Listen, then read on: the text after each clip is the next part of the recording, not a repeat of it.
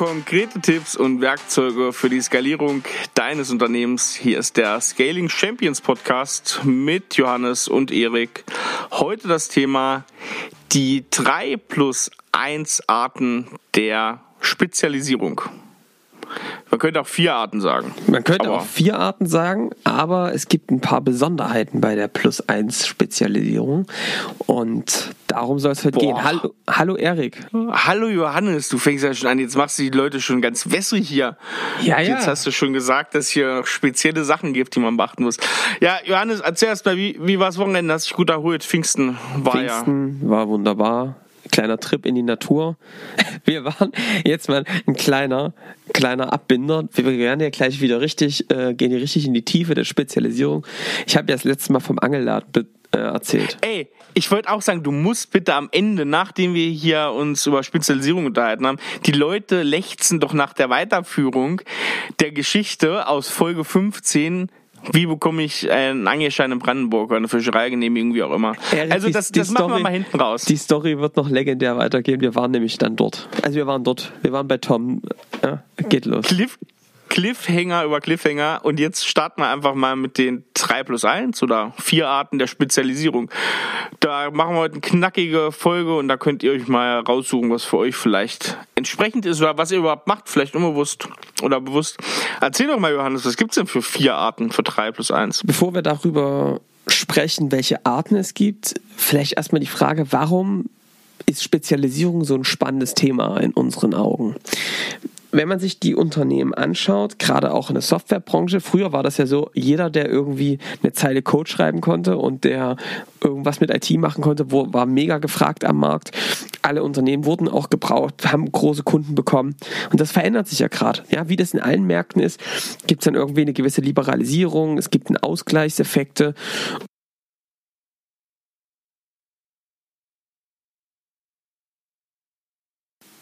Das, was wir machen, das machen eigentlich auch andere. Ihr seid vielleicht an den großen Produktanbieter angeschlossen, an großen Hersteller und setzt die Produkte um.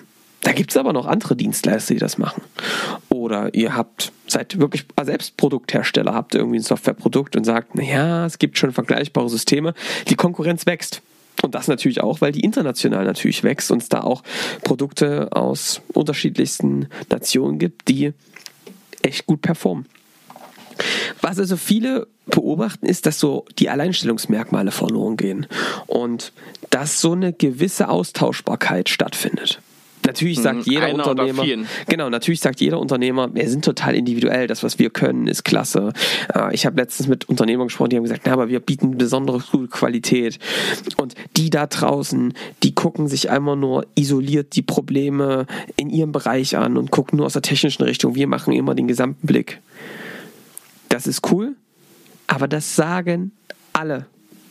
Jeder sagt das, dass sie hohe Qualität bieten, dass sie den Kunden ganzheitlich begleiten, dass sie nicht nur das Technische, sondern auch das Organisatorische betrachten, dass sie auch Beratungsansätze haben, dass sie neutral beraten, dass sie vielleicht auch einen Fokus haben auf eine gewisse Branche. Also das alleine sind keine Alleinstellungsmerkmale. Und zum Thema Qualität kann ich nur sagen, Sackgasse der Woche. Also wer glaubt, dass Qualität ein Alleinstellungsmerkmal ist, dem kann ich nur sagen, Qualität ist kein Alleinstellungsmerkmal, sondern wird vom Kunden vorausgesetzt. Darüber kann man sich nicht differenzieren.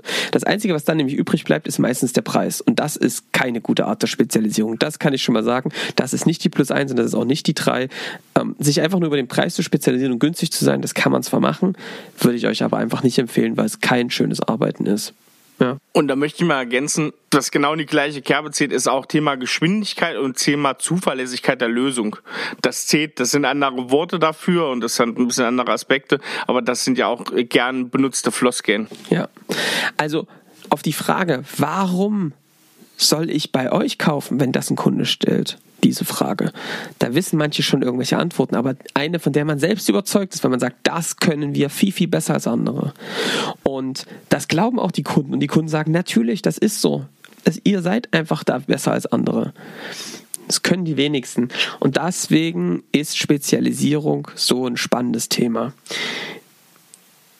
Warum kriegen das viele nicht hin mit dieser Spezialisierung und den Alleinstellungsmerkmalen? Das liegt daran, dass sich ganz, ganz viele eben verzetteln. sie haben das Portfolio-Element und sind noch in der Branche unterwegs und machen noch das.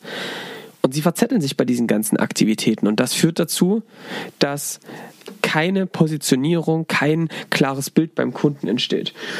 Und ja, auch Schwächen in der Kommunikation immer wieder entstehen zum Kunden, weil nicht ganz klar ist, was macht ihr eigentlich. Und ja, das ist eine grundsätzliche Voraussetzung, ja, dass das funktioniert. Dass der Kunde versteht, was ihr tut und ihr als die Experten für das Thema wahrgenommen werdet. So, also, das sind so die bisschen die Probleme und die geht es anzugreifen und da kann Spezialisierung helfen. Genau. Und was wir euch heute zeigen wollen, wie schon gesagt, sind die Arten, die es da überhaupt gibt, wie das Ganze dann eingesetzt wird und wie ich dann so eine Zielgruppe angehe, das in einer weiteren Folge, die danach folgt. Heute gucken wir uns erstmal nur gesondert ein bisschen isoliert an, wie kann ich das überhaupt machen? Ja. Also Johannes, wie kann ich das machen? Genau. Noch einen Schritt vorher. Kleiner Cliffhanger quasi. Noch einen Schritt vorher. Ja. Man muss sich noch mal kurz fragen, was ist eigentlich Positionierung? Weil das immer so ein, ein riesen schwammiger Begriff ist. Und es gibt hier eine sehr schöne Definition, finde ich. Peter Savchenko hat ein Buch geschrieben. Ein Buch, was ich euch allen ans Herzen legen kann. Was wirklich eine Bibel ist, wer sich mit engpasskonzentrierter Strategie beschäftigen möchte, wer sich mit klarer Positionierung beschäftigen möchte, gerade von kleineren und mittelständischen Unternehmen. Positionierung, das erfolgreichste Marketing auf unserem Planeten. Das ist ein Buch, das ist Pflichtlektüre. Geben wir jedem Unternehmer, der mit uns arbeitet, an die Hand, weil es einfach sehr schön beschreibt, wie man sich wirklich fokussiert und wirklich auch spezialisieren kann. Und der Herr Savchenko hat geschrieben, Achtung, ich zitiere, Positionierung beschäftigt sich damit, Lücken im Markt zu finden und sie zu besetzen. Es geht um eine Lücke bzw. Nische, in dem Ihr Unternehmen, Ihre Dienstleistung oder Ihr Produkt als einzigartig wahrgenommen wird, sich entfalten kann und Wachstumschancen hat. Und das finde ich eine schöne Zusammenfassung, weil es schön klar macht, es geht darum, eine Nische zu finden, es geht darum, in eine ganz klare Lücke sich zu positionieren, dort die Nummer eins zu werden. Und das geht eben gut über Spezialisierung. So, und jetzt kommen wir zur Spezialisierung. Also, warum sollte ich mich mit Spezialisierung beschäftigen? Weil es mir hilft, die Komplexität zu reduzieren, weil es dann einfacher ist, sich zu positionieren und weil wieder der Spruch gilt, lieber der Erste im Dorf als der Zweite in der Stadt. Wenn ich begrenzte Ressourcen habe, dann ja, muss ich die gezielt einsetzen und darf mich nicht verzetteln. Also, fangen wir mal an, Erik. Eine ganz geläufige, die erste Spezialisierungsart ist eine Spezialisierung, wo man sich sagt, naja, wir haben eine ganz klare Dienstleistung oder wir haben ein tolles Produkt. Ja, das ist zum Beispiel so ein Produkt, mit dem haben ganz viele Unternehmen angefangen. Ähm, wir bauen ein Auto und zwar den VW Käfer. Ja, also VW hat damit angefangen. Die haben also ein Auto gehabt, ähm, ein Produkt, mit dem sind sie am Markt gegangen und sind groß geworden. Oder was ist noch ein schönes Beispiel? Naja, zum Beispiel, ähm, ja, wenn ich sage, ich bin eine Agentur für eine einzige Technologie. Also beispielsweise, wir sind eine Shopware-Agentur. Ja, wir machen nur Projekte auf Shopware-Basis. Oder ihr seid ein Dienstleister für ein anderes Produkt. Du sagt, das, die genau diese Kunden können wir bedienen. Oder ihr habt eine Technologie oder ihr habt eine, vielleicht noch anders, ihr habt eine ähm, Programmiersprache, auf die ihr spezialisiert seid. Für, nur in diesem Thema macht ihr Projekte. Sowas gibt's. Und das ist eine, eine Positionierung und eine Spezialisierung. Ähm, die machen viele Unternehmen und die hat ein paar große Vorteile. Erik, was würdest du sagen, was sind die großen Vorteile von so einer Primärspezialisierung, nennen wir das? Naja, bei der Primärspezialisierung, wenn du zum Beispiel von Softwareunternehmen ausgehst, die einen großen Partner im Hintergrund haben, zum Beispiel Shopware-Umsetzung oder sowas machen, dass die natürlich erstmal eine relativ große Marke und Bekanntheit im Hintergrund haben und da als Umsetzungspartner natürlich ähm, wahrgenommen werden und da gar nicht viel für die eigene Reichweite machen müssen. Genau. Also häufig ist vielleicht der Markt schon vorbereitet, ja, weil es also der Hersteller da schon viel Arbeit vorher geleistet hat. Ähm, du hast natürlich ähm, den Vorteil, dass du auch ein klares Bild nach außen gibst. Also wenn du sagst, ich bin eine Agentur oder ein Unternehmen, was nur Angular-Entwicklung macht, dann wissen die Leute, die Angular nutzen, einsetzen, die können mir dabei helfen. Oder ich bin ein Unternehmen, was nur Shopware-Projekte macht. Dann wissen alle, alles klar, die machen ein Shopware-Projekt, ähm, also Shops ja, aufbauen. Oder du bist ein Friseur, hast eine Dienstleistung, da weiß jeder, okay, ich schneide Haare. Okay, relativ klares Bild. Was außerdem noch ein Vorteil ist, ist, du kannst natürlich sehr gut Know-how bündeln. Du kann, musst dann einfach der Beste in Shopware werden, beispielsweise. Ja? Und das geht natürlich leichter, als wenn du ein sehr komplexes Portfolio hast. Also schon die Spezialisierung auf ein Thema kann extrem cool sein. Das ist also auch die Spezialisierung, die die meisten kennen und sagen, ja, damit kann man sehr gut die Kräfte bündeln. Jetzt gibt es da aber bei ganz vielen im Kopf, wenn die an diese Spezialisierungsart denken, ein Riesen-Aber. Erik, was ist das Aber aus deiner Sicht? Du warst bei Friseuren, ich sag mal ein Kopierladen, ne? Der zweite Kopierladen an der Universität beispielsweise macht halt vergleichbar. Ne? Also du bist sehr, sehr schnell da, dass du halt einen Anbietervergleich machen kannst. Also du kannst dir bestimmte Kriterien raussuchen, mit denen du einen Dienstleister für eine bestimmte Technologie, bestimmte Software, wie auch immer, vergleichen kannst. Und wo sind wir da natürlich sehr schnell? Beim Preis. Exakt. Also Preis ist ein großer Kritikpunkt. Und natürlich, was auch ein Riesenkritikpunkt ist, was passiert eigentlich, wenn es diese Technologie nicht mehr braucht?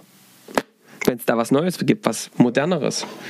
Also, ja, was ist, wenn du Kutschenhersteller bist und auf einmal stellt deine Autos her und das kriegst du nicht mit? Zack, bist du weg vom Markt. Das geht heutzutage schneller, als man denkt. Also, das ist ein Thema. Und das zweite Problem ist auch, du bist immer der Experte mit dem Hammer. Was heißt das? Naja, wenn du äh, wenn du die ganze Zeit einen Hammer mit deinem Werkzeug und deiner Primärspezialisierung in der Hand hast und du wartest darauf, dass ein Nagel kommt und dann kommt eine Schraube, du sagst, naja, die kriege ich auch mit dem Hammer rein, dann merkt es der Kunde. Du bist kein neutraler Begleiter. Ja? Und das ist also etwas, wo viele, die nur primär spezialisiert sind, zu Recht sagen, das ist nicht das Optimale. Also viele denken bei Spezialisierung an diese Spezialisierung und da muss ich sagen, ja, die hat echt auch ein paar Nachteile. Aber sie hilft schon mal. Schon wenn man das macht, spezialisiert man sich und kann seine Kräfte bündeln. Okay, Erik. Zweite Spezialisierungsart. Hau raus. Problemspezialisierung. Die Problemspezialisierung, was könnte das sein? Die Idee ist hier, als Unternehmen fokussierst du dich auf die komplette Lösung eines Engpass. Das heißt, eine Zielgruppe oder verschiedene Personen haben einen Engpass und den löst du den komplett. Und das sind meistens ein bisschen größere Engpässe. Wie beispielsweise, wenn wir jetzt mal dabei bleiben, ich will als Mann, als Frau insgesamt schön und frisch auftreten. Das ist dann also wirklich so ein richtiger Kosmetiksalon, wo du also alles bekommst. Haare schneiden, Kosmetik, ähm, Maniküre, Pediküre, vielleicht noch ein bisschen Wellness. Da gibt es dann noch so kleine Fische, die immer das Zeug von Füßen wegfressen. Wer kennt's nicht? So eine Geschichten. Ja, das ganze, der ganze bunte Blumenstrauß.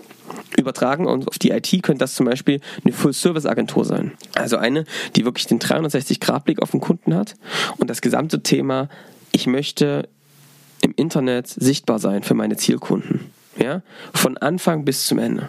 Also das heißt, die sagen nicht nur, okay, ich mache dir SEO oder okay, ich baue dir eine Website, sondern sie gucken sich also an, wer ist dein Kunde? Wie willst du wirken? Mit welchen Botschaften? Gucken sich dann auch dein CI, CD an, machen die, bauen dir eine Website auf, bauen dir eine ähm, vielleicht dann auch wirklich eine Kampagne auf, mit der du Kunden gewinnst, kümmern sich vielleicht sogar auch um das Backend, also um CRM-Geschichten und so weiter, machen einen gesamten Prozess, überbrücken die. Ein weiteres Beispiel, schön, gerade aktuell, ja, äh, vielleicht ein bisschen schwierig, aber es macht es schön greifbar. Du kannst natürlich ein Hotel buchen, ja, aber wenn du einen ganzen Urlaub buchen willst, dann gehst du zum Beispiel, gehen einige, nicht alle, zu TUI. Ja, die sagen dann, ich gehe dahin, so ein Gesamtreiseveranstalter, und ich sage, ich will dahin fahren, so, und dann buchen die alles. Du kannst dort also transportiert werden zum Flugzeug, die fliegen dann mit einem eigenen Flugzeug oder mit, mit, einer, mit einer Mannschaft, ähm, dann kommst du da ins Hotel, ähm, hast dort noch Touren, wirst wieder zurückgebracht, alles all inclusive zu einem Preis. Das ist ein Problemspezialist, der sich also darum kümmert, nicht nur seine Technologie anzubieten, sondern eben auch die Dinge drumherum.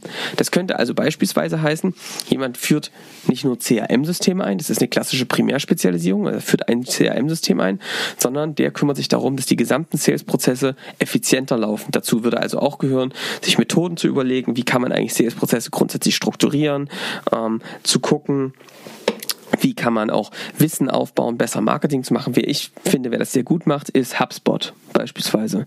Die kümmern sich also nicht nur darum, die Plattform zur Verfügung stellen und das Tool, sondern eben auch Wissen aufzubauen, wie man richtiges Marketing macht, Sales-Prozesse zu strukturieren und da eben eine ganzheitliche Verbesserung hinzubekommen, weil dann auch nur dieses eigene Tool wirklich auch richtige Wirkung entfaltet. Und das muss am Ende das Ziel sein. Das machen Problemspezialisten. Gucken wir uns mal wieder an, was sind die Vorteile, Erik? Was würdest du sagen? Was ist denn ein Riesenvorteil von so einem Problemspezialisten? Naja, dass du halt für einen bestimmten Bereich immer wieder eine sehr, sehr einheitlich gute Lösung hast. Also du bist auf jeden Fall, was Wirksamkeit beim Kunden angeht, was ähm, ja, Kundennutzen angeht mit deiner Lösung, immer sehr, sehr weit vorne, weil du ja natürlich immer am gleichen Problem arbeitest, dadurch sehr spezialisiert auf eine Sache wirst und dadurch sehr, sehr viel Kundennutzen insgesamt stiften kannst.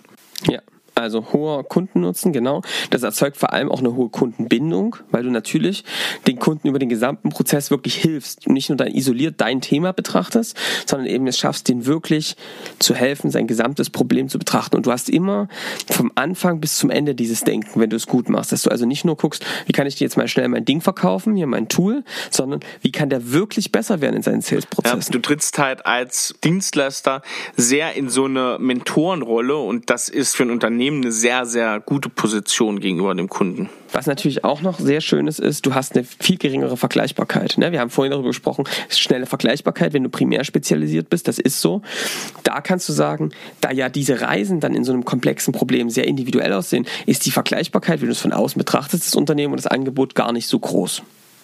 Ja? Also die können ja eine sehr individuelle Kundenreise machen. Und wenn sie es clever machen, machen sie sowas zum Festpreis, machen sie sowas in klaren Paketen, ähm, die dann eben auch nicht vergleichbar sind mit anderen. Und das führt natürlich dazu, dass du auch wieder mehr Nutzen verkaufen kannst und nicht einfach über einen, stumpf über den Preis, weil der Kunde kein Alleinstellungsmerkmal bei dir erkennt.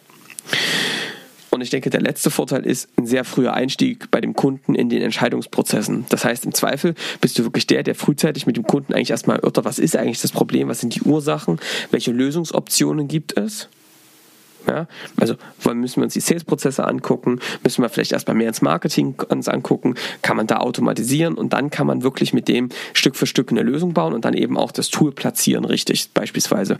Das führt dazu, dass man dann nicht mehr an so einem Punkt ist, wo man anhand des Preises verglichen wird, sondern schon sehr viel Vertrauen aufgebaut hat über den Prozess und dann auch am Ende haben diese Unternehmen immer einen sehr hohen Customer Lifetime Value, also können sehr viel Nutzen für den Kunden stiften und damit auch Umsatz und Deckungsbeitrag bei solchen Kunden erzeugen. Guckt euch dafür auf jeden Fall mal Salesforce an, wie die im Marketing agieren und wie das auch funktioniert über den ganzen Content, den die rausbringen, bis hin zu dem, was dann natürlich am Ende Salesforce anbietet. Ähm, jetzt gibt es hier wieder einen kleinen negativen Punkt. Und was ist das? Naja, wenn du dir das mal anguckst, ist es einfach eine sehr hohe Komplexität. Also ich weiß nicht, wer von euch schon mal mit Full-Service-Agenturen gearbeitet hat, aber die sind halt in allem ganz okay aber nirgendwo wirklich exzellent, weil das einfach extrem schwer ist, weil Marketing in dem Bereich extrem komplex ist. Wenn du nicht sehr viele Leute bist und das sehr gut koordinierst und sehr straffe Prozesse hast, ist es extrem komplex, weil du natürlich auch, hm, wenn du nur problemspezialisiert bist, machst du das, machen die das dann meistens auch für einen Steuerberater, für einen Konzern, sind also sehr divers in ihrem Kundenportfolio. Und das ist natürlich total anspruchsvoll, weil du sehr vielen Kunden unterschiedliche Angebote machen musst, dann auch noch. Und das führt dazu, dass viele Unternehmen sich da total total verzetteln und gar nicht, also immer hinten dran sind bei den technologischen Entwicklungen und gar nicht da führend wirklich sind, weil sie da überall ganz okay sind, aber nirgendwo wirklich exzellent, weil sie es auch jedem Kunden da irgendwie recht machen werden in diesem Prozess. Ich vergleiche das immer so ein bisschen mit, so, mit einem Hausmeister. Du hast ein großes Mietshaus und für diese für alle Sachen, die da irgendwie gehen, dass, was weiß ich, da mein Lichtschalter kaputt ist oder ich muss mal den Wasseranschluss überprüfen, das ist, das kann so ein Hausmeister, so in diesen guten Sachen und da kann der auch alles eigentlich abdecken, was so anfällt. Aber wenn ich dann wirklich ein Wasserrohrbruch habe, dann muss ich natürlich den richtigen Spezialisten rufen und da kommt der dann nicht weiter. Das ist, glaube ich, ein ganz, ähm, ganz passender Vergleich ja. dahin. Weil es einfach ein sehr breites Feld ist. Ne? Also ja. wenn ich jetzt für alle Marketing anbiete, das ist einfach extrem komplex und du musst dich immer wieder sehr reindenken denken. Ähm, das ist normal. So, jetzt gibt es noch eine dritte Positionierung und Spezialisierung und die ist auch sehr, sehr cool, nämlich die Zielkundenspezialisierung. Also Fokus auf eine Zielgruppe, auf einen Zielkunden. Und hier ist noch ganz, ganz wichtig zu sagen, das bedeutet nicht unbedingt Branche. Das kann Branche bedeuten, ja, dass man sagt, wir sind positioniert auf, und jetzt wird es interessant, eben nicht nur die jetzt nicht nur irgendwie ein äh, Unternehmen, sondern eben auch die Person im Unternehmen. Wir sind äh, spezialisiert, das macht ja ein Kunde von uns sehr gut, auf die IT-Leiter in produzierenden Unternehmen, die eher so in Richtung Hidden Champions gehen. Das ist deren Fokussierung. Das sind die Zielkunden, die die ansprechen. Und was ist da so cool daran? Es gibt, man kann da sehr, sehr coole Sachen machen. Es gibt zum Beispiel eine Beratung äh, nehme ich immer wieder gerne das Beispiel, die sind beratend da für Betriebsräte. Und die machen eigentlich alles für Betriebsräte, was du sich vorstellen kannst. Also äh, wenn dann Werk geschlossen wird, wenn es um Digitalisierung geht, wenn es um Rechtsfragen geht, sind die einfach ganz nah an diesen Zielkunden dran. Die kennen alle Betriebsräte der großen Konzerne, also sind auf Betriebsräte in Konzernen spezialisiert und sind da ganz nah dran. Wenn da was passiert, stehen die als erstes auf der Matte coole Positionierung, funktioniert, sind sehr, sehr bekannt in ihrer Zielgruppe. Das ist auch der Riesenvorteil. Extrem hohe Kundenbindung. Und ähm, dieses Kundenwissen, dass du so nah dran bist, schützt auch vor Substitution. Also auch wenn da neue Technologien kommen, du bist halt nah dran, du kennst deine Kunden, du weißt, was die umtreibt, du kennst die Bedarfe deiner Zielgruppe und kannst dann eigentlich sehr gut neue Angebote bauen. Ja? Also ein Beispiel wäre zum Beispiel jemand, der IT-Services anbietet, allgemein für ähm, Maschinenbauer. Unternehmen. Ja, die also da voll, äh, volles Angebot für Maschinenbauunternehmen in der IT machen, alles quasi betreuen. Da ist natürlich ein großer Vorteil. Du bist nah an der Zielgruppe, du kennst, kannst schön bedienen, Wunschkunden, Zielkunden kennen Zielkunden und wirst damit relativ schnell bekannt. Ja, das ist ein Riesenvorteil. Und jetzt gibt es aber ein Problem dabei. Warum? Wenn du für diese Kunden alles machst, was sie brauchen, findest du dich ganz schnell wieder, ich sage ja immer so ein bisschen mit Bauchspeck und ja, der ein oder andere Röllchen, mit einem sehr, sehr breiten Portfolio.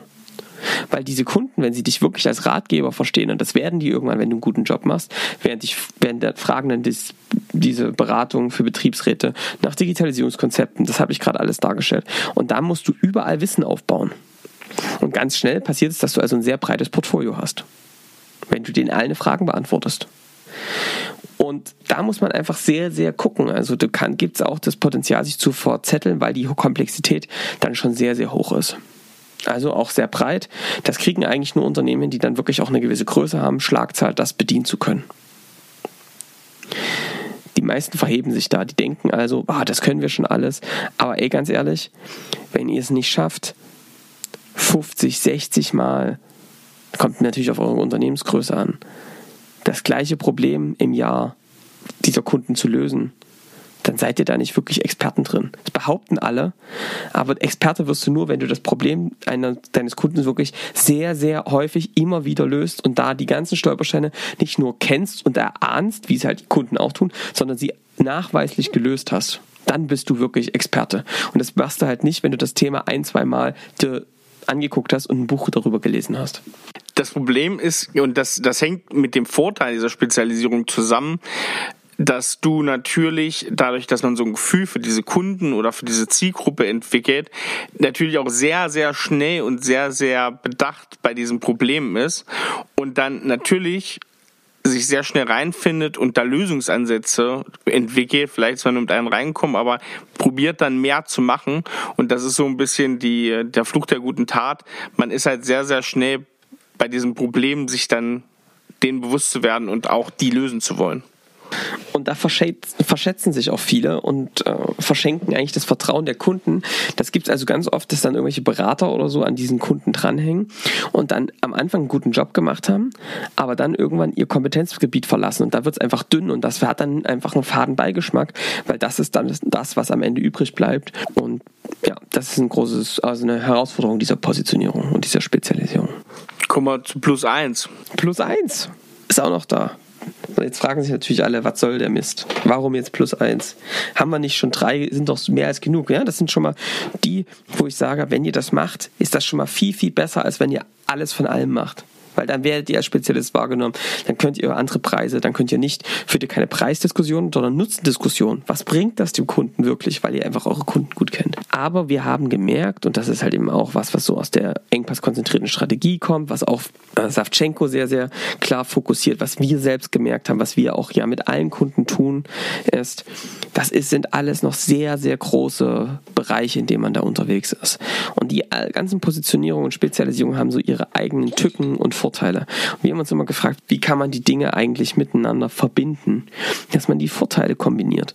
Und deswegen ist da so eine wir nennen das soziale Spezialisierung, manche nennen es Nische 2.0, entstanden, die eigentlich zwei Dinge miteinander kombiniert, nämlich die Problem- und die Zielkundenspezialisierung. Was heißt das? Wir konzentrieren uns also einen, auf einen Kunden mit gleichem Problem und gleichen Wünschen. Also ein klarer Kunde der ein Problem hat und einen ganz klaren Wunsch hat. Warum machen wir das? Naja, weil wir dann nochmal diese Zielgruppe verengen und weil wir dann sicher sein können, dass wir ein Problem lösen und darin wirklich gut werden und das spezifisch für eine Zielgruppe lösen. Und dann kann eben sowas passieren, dass wir sagen, wir helfen IT-Unternehmen, nicht allen IT-Unternehmen, nicht allen, sondern den Geschäftsführern von IT-Unternehmen, die aktuell im Zeit gegen Geldgeschäft sind und da eben mit verschiedenen Problemen zu kämpfen haben, wie sinkenden Margen, Austauschbarkeit, dahin zu Scaling Champions zu werden, also ein skalierendes Geschäft aufzubauen, skalierende Sales-Prozesse aufzubauen und mehr am Unternehmen zu arbeiten mit einem klaren Prozess, unserem Agile Strategy Framework. Das ist unsere Nische. In der sind wir gut. Wir machen nichts anderes den ganzen Tag. Und das ist schon aufwendig und anstrengend genug darin, ähm, jeden Tag extrem gut zu werden, hilft natürlich sehr, sich zu fokussieren. Und, aber das schon ist eine Riesenaufgabe, das mit diesen Kunden zu machen und da die absolute Nummer eins zu werden in diesem Thema. Es gibt ganz viele Beispiele, die das ziemlich cool machen. Kieser-Training ist zum Beispiel eins, was viele, die in dem Bereich Positionierung unterwegs sind, kennen. Ja, um das mal zu sagen, die haben beispielsweise angefangen, die waren Bedrohung von ganz vielen kleinen günstigen Fitnessketten. Und was der halt gesagt hat, ist, mm, er hat gemerkt, was haben wir eigentlich für Stärken bei uns im Unternehmen? Wir hatten also viele, die schon irgendwie medizinisches Know-how hatten und wir hatten viele Mitarbeiter ähm, aus Büros, die bei uns gearbeitet haben, also Büroarbeiter, Wissensarbeiter. Was hatten die für ein Problem? Diese hatten ein Problem und zwar, das heißt Rückenschmerzen. Die haben also das Problem gehabt, Rückenschmerzen und den Wunsch nach irgendwann Rückenschmerzen frei zu leben. Also das heißt, Kunde ist Mitarbeiter, Menschen, die im Büro arbeiten, mit Rückenschmerzen, die danach keine Rückenschmerzen mehr haben möchten. Und der hat sein gesamtes Konzept darauf fokussiert, da die Nummer eins zu werden, diesen Menschen zu helfen, keine Rückenschmerzen mehr zu haben. Und zwar genau diesen Mitarbeitern im Büro. Darauf ist er fokussiert. Und ganz viele Kennkieser, die sind da absolut die Nummer eins geworden in dem Bereich, weil sie sich eben zu fokussiert haben auf diese Zielgruppe. Das heißt also zum Beispiel, unsere Kunden sind dann eben nicht nur fokussiert auf IT-Leiter in produzierenden Unternehmen, sondern auf IT-Leiter in produzierenden Unternehmen, die aktuell das Problem haben, dass sie eine sehr komplexe Landschaft haben von verschiedenen IT-Systemen, wo es sehr aufwendig ist, die Dinge miteinander zu verbinden und weiterzuentwickeln. Dahin zu kommen zu einer sehr einfach managebaren IT, die schnell Integration und neue Systeme ermöglicht. Deswegen kümmern die sich da eben mit, einer, mit ihrer Middleware darum, da sehr, sehr gute Integration herzustellen zwischen den Systemen. So, das ist die Fokussierung. Das machen die halt damit sehr erfolgreich, weil es sehr eng geschnürt ist. Und das funktioniert. Und darauf kann man sehr gut die Probleme ansprechen der Zielgruppe. Deswegen ist das die Plus 1 Spezialisierung. Die kann ich immer empfehlen. Warum? Damit lässt sich super gut starten. Das schränkt den Markt wieder ein bisschen ein. Das stimmt. Das ist das größte Paradoxon, dass alle glauben, wenn ich mich begrenze, dann nehme ich mir was weg. Ich glaube, wenn du dich nicht fokussierst, nimmst du dir was weg, nämlich die Möglichkeit, Erfolg zu haben. Weil die wenigsten eben mit einer perfekten Primärspezialisierung die Nummer eins im Markt werden können. Dafür fehlt vielen das Potenzial an Ressourcen, an Kapital.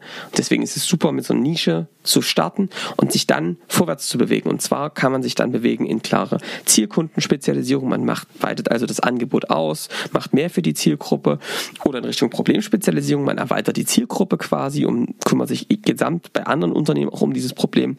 Der Unterschied und das Wichtige ist nur, das ist bitte meine Message an dich, mach es bewusst. Überlass es nicht dem Zufall. Es gibt einen schönen Spruch und damit möchte ich heute eigentlich enden. Wer sich nicht positioniert, wird positioniert. Und zwar von seinen Kunden und von allen anderen am Markt. Und das bedeutet immer, sie werden dich in die Ecke stellen, in der sie dich wahrgenommen haben. Und das wird niemals einheitlich sein. Und deswegen wirst du da ganz viel Potenzial vergeben. Also positioniert euch, spezialisiert euch bewusst, nutzt diese Methoden, diese Ansätze und das bewusst zu steuern, das ist Unternehmeraufgabe. Sehr gut. Da würde ich sagen, da waren das die drei plus eins Wege in die Spezialisierung. Und jetzt haben alle so lange zugehört, weil die einfach deine Geschichte hören wollen. Wie ist es denn nun ausgegangen?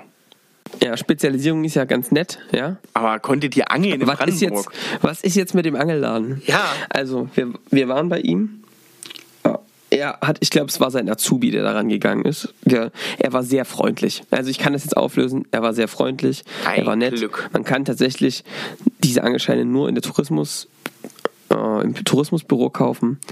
Ja, macht das. Oranienburg. Nette Leute. Sehr nette Leute in der Tourismusbüro.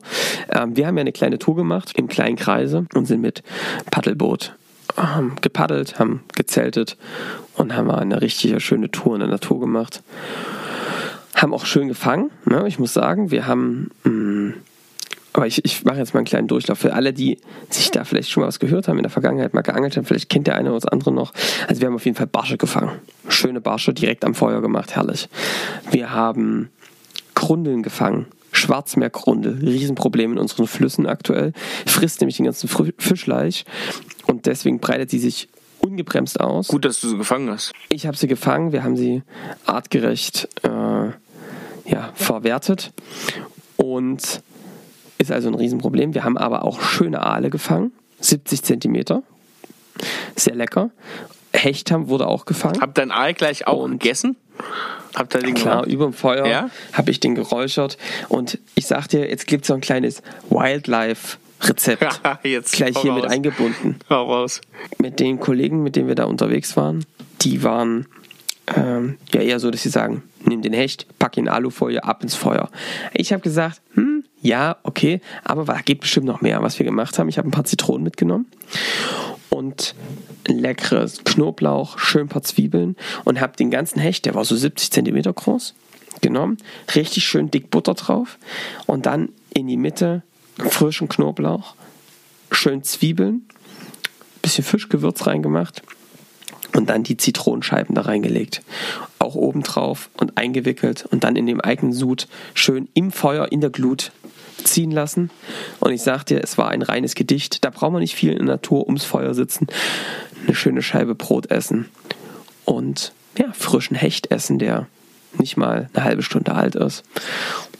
Das war echt was Delikates. Und ich muss dir sagen, ich mache das jetzt gerade mit meinem Kollegen und meinen Freunden ich freue mich total, wenn mein kleiner Sohn soweit ist, mit dem zusammen angeln zu gehen und in der Natur rumzustromern. Da freue ich mich extrem drauf. Von daher war das ein schönes Wochenende und ich, ja, hat Spaß gemacht auf jeden Fall. Wie war es bei dir, Erik? Ich habe gesagt, ihr wart ja auch relativ bescheiden unterwegs, hatte ein kleines Bötchen Ne? Nichts Großes, nichts Besonderes. Wir sind auch ein bisschen da rumgefahren, hat ja, hat ja gesagt. Und waren erst, erste Nacht auf dem, auf dem Wannsee direkt geankert. War sehr schön, bisschen äh, schuckelig, aber ging, ist ja, ist ja nur ein See. Aber das war gut. Weißt du, was ich da gemerkt habe? Nee. dass wir uns irgendwie gar nicht mehr so richtig langweilen. Und ich habe mich, ich habe so am zweiten Tag so ein bisschen gemerkt, dass ich mich langweile und wollte erst dagegen ankämpfen und war schon wieder und wollte unter Deck gehen und irgendwie mein Smartphone holen und habe es aber mal zugelassen. weil ich finde, so vielleicht als Kind kennt man das, als Jugendlicher und aber heute, wo wir so, wir haben das Smartphone überall, wir haben natürlich viel so äh, Businessbereich zu tun und natürlich die Familie irgendwo und wir können die ganze Zeit ganz viele Sachen machen, aber so richtig langweilen, was ja eigentlich erstmal blöd klingt und negativ, ist auch mal ganz geil, weil man denkt über verschiedene Sachen mal nach und ähm, man wird auch kreativ, finde ich, in so einer Langeweile. Und deswegen habe ich das einfach mal genossen, rauszugucken, Bäumchen anzugucken. Wir sind auch durch Berlin gefahren, da einfach mal rauszugucken und einfach mal gar nicht so viel zu denken, sondern einfach mal so ein bisschen seine Gedanken auch treiben lassen, fand ich, das war unglaublich erholsam, diese paar Tage. Ähm, erholsamer als so mancher Urlaub, den man immer so durchplant und sagt, wir müssen uns noch die Stadt angucken und das Weingut besuchen. Einfach mal ein bisschen Langeweile auf dem See haben war mein, meine Erkenntnis. Und willst du das jetzt öfter mal ein bisschen einbauen oder wie ist so? So Langeweile, naja, ja, wenn sich's einbauen lässt, gerne, aber du weißt das. Kleines Kind, SRR bietet auch viele Möglichkeiten, so viel Langeweile kommt leider nicht auf. Aber ich sag dir, ähm, es ist mein, es ist mein Erholungstipp, langweilt euch mal wieder. Und Johannes, mir ist ja. noch eine Sache aufgefallen. Jetzt habe ich zweimal den Wein der Woche gemacht und dann habe ich natürlich letzte Woche gleich wieder vergessen. Also hat schon im dritten Versuch nicht geklappt, aber ich, peinlich, Erik. es ist wirklich, es ist unangenehm und peinlich. Aber jetzt kommt der Wein der Woche kommt heute wieder und damit beschließen wir das Ganze dann auch. Ich habe, ich habe übrigens sehr gute Resonanz bekommen auf deine Weintipps und, und unsere Rezepte. Scheinbar gibt es wirklich Leute, die sich das anhören und dann auch wirklich nachkochen und dazu Wein trinken. Also ey Leute, Gebt Gas, sendet uns eure Rezepte. Also pass auf, diesmal, ich hatte jetzt glaube ich zweimal Deutschland. Ähm, jetzt machen wir nochmal auch einen Weißwein. Das passt ja gerade zum Sommer, aber mal was richtig Feines, nämlich ein Alvarinho. Das ist eine Sorte, die gibt's viel in Portugal und die Rias Speichas, das ist eine Region, nicht so extrem beachtete Region in Spanien, die hat auch sehr, sehr viel Alvarinho ist eine unglaublich tolle weiße Rebsorte, macht überhaupt nicht fette, sondern eher so säure, elegante Weine. Ähm, ich möchte jetzt nicht sagen, der Riesling von Portugal, aber es hat schon, es kann stilistisch sehr in die Richtung gehen. Und mein absoluter lieblings ist von Solero, Solhero, wie auch immer es ausgesprochen wird, der Terra Matta. Ähm, ich weiß nicht, welcher Jahrgang gerade aktuell draußen ist, aber das ist wirklich einer der tollsten Weine, die ich so im Amarino-Bereich kenne. Holt euch den mal. Ich kann auch tatsächlich zwei Händler mal nennen, in, für Dresden zumindest und für Hamburg. In Dresden findet ihr den beim Jens Pizonka. Liebe Grüße an den Herrn. In der Weinzentrale. Jens, mein Lieber, schöne Grüße. Stammlokal. Stammlokal von SR, genau.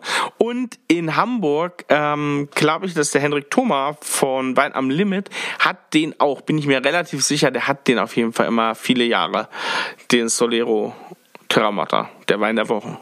Und Erik, vielen lieben Dank. Ich habe jetzt ähm, echt mal, ich schreibe hier mit und ich werde das jetzt mir alles nachtrinken, damit ich was dazu sagen kann. Oh, ich werde zu Jens fahren und mir sowas Nachtrinken ja, ist gut. Ja, mach das mal, mach das mal. Und ich übrigens, ich habe noch was. Ich habe ähm, ja letzte Woche erzählt, dass ein Kollege von mir das Buch schreibt. Ja, richtig. Und ich habe jetzt mit dem, ich bin jetzt gerade dabei, dass ich dem ja Feedback gebe. Also ich lese ja gerade vor quasi. Ja.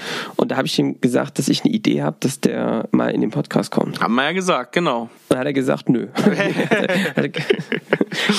nee, der hat gesagt, richtig cool. Ja. Und will er gerne machen. Und dann können wir ja echt mal eine Session machen. Vielleicht eine, vielleicht zwei, vielleicht drei, wo wir mal mit dem reden.